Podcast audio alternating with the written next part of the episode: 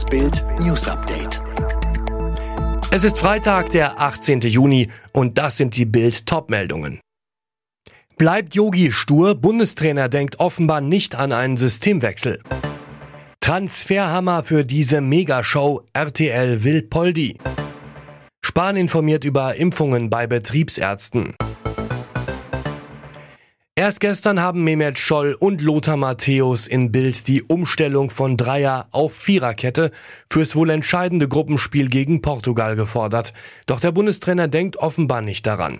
Bleibt Yogi stur? Nach Bildinformationen hat Joachim Löw gegenüber der Mannschaft bisher kein Wort über einen Systemwechsel verloren.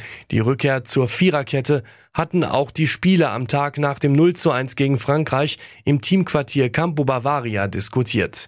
Zunächst nur untereinander im Mannschaftskreis, da Löw die Aufarbeitung und Teamanalyse des Auftaktspiels noch als zu früh empfand. Der Trainer schweigt noch zur Frage, ob er mit Dreier- oder Viererkette spielen will. Die Spieler gehen davon aus, dass sich am System nichts ändern wird. Das Spiel gegen Portugal steigt morgen 18 Uhr.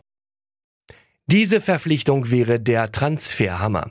Zuletzt kickte Lukas Podolski für den türkischen Erstligisten Antalyaspor Kulübü und wohnte mit seiner Familie in Antalya. Doch nun will RTL den ehemaligen Nationalspieler zurück nach Deutschland locken. Bild weiß, ganz oben auf der Wunschliste des Kölner TV-Senders steht Fußballstar Lukas Podolski. Ihm hat RTL einen Platz in der Jury von Das Supertalent angeboten. Aktuell hat der Sportler nach Bildinfos allerdings weder zu noch abgesagt. Der Grund, ihm liegen mehrere Angebote aus dem Ausland vor weiter zu kicken, unter anderem aus den USA und dem arabischen Raum. Er selbst kann sich gut vorstellen, noch ein, zwei Jahre seine Fußballkarriere fortzusetzen. Sollte Poldi zusagen, wäre er die erste Neuverpflichtung für die Castingshow, die zuletzt unter Zuschauerschwund gelitten hatte. Welcher Top-Promi neben dem Fußballweltmeister von 2014 noch als Juror gehandelt wird, das lesen Sie auf Bild.de. Gesundheitsminister Spahn informiert heute über die Einbindung der Betriebsärzte in die Corona-Impfkampagne. Vorab gibt es Berichte über Abzocke.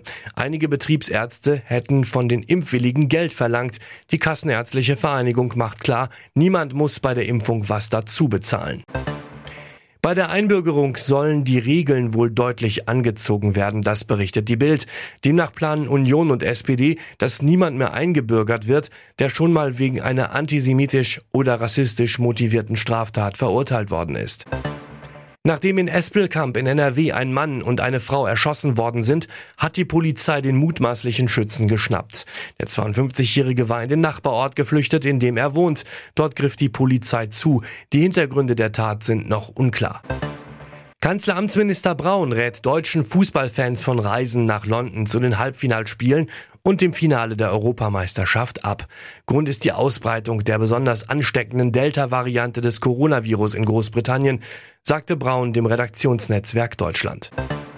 Auch Belgien und die Niederlande haben den Einzug ins Achtelfinale der Fußball-EM klargemacht.